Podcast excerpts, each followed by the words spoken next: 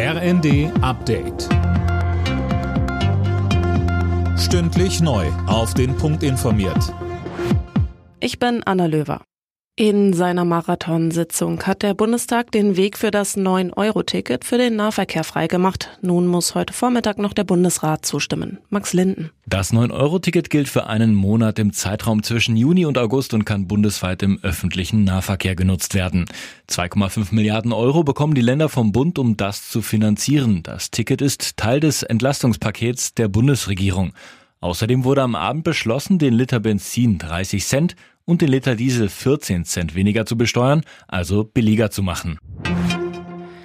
Weniger Sanktionen für Hartz-IV-Empfänger. Das hat der Bundestag mit einer Änderung des Sozialgesetzbuches verabschiedet. Künftig gibt es nur noch Leistungskürzungen, wenn wiederholt Termine versäumt wurden. Und das auch nicht mehr um 30, sondern nur noch um 10 Prozent des Hartz-IV-Satzes. Der Bundestag hat einen weiteren Corona-Bonus für Mitarbeitende in Krankenhäusern und Pflegeeinrichtungen beschlossen. Bis zu 550 Euro gibt es etwa für Beschäftigte in der Altenpflege. Mitarbeiter auf den Krankenhausintensivstationen sollen eine Zahlung von rund 2500 Euro erhalten.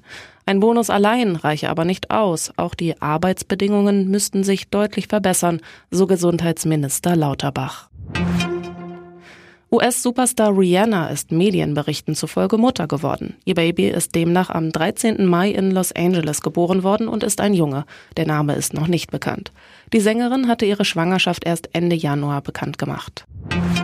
Fußball-Zweitligist Hamburger SV hat das Relegationshinspiel gegen den Bundesligisten Hertha BSC gewonnen. Im Berliner Olympiastadion gewannen die Hamburger mit 1 zu 0. Die Rückrunde findet am Montag statt. HSV-Trainer Tim Walter sagte bei Sat 1.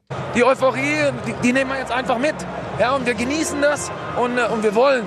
Wir wollen unbedingt und äh, das spürt man der, der jungen Truppe an. Das sind die jüngste Mannschaft in der zweiten Liga und dann hier so zu bestehen, alle Ehren wert. Alle Nachrichten auf rnd.de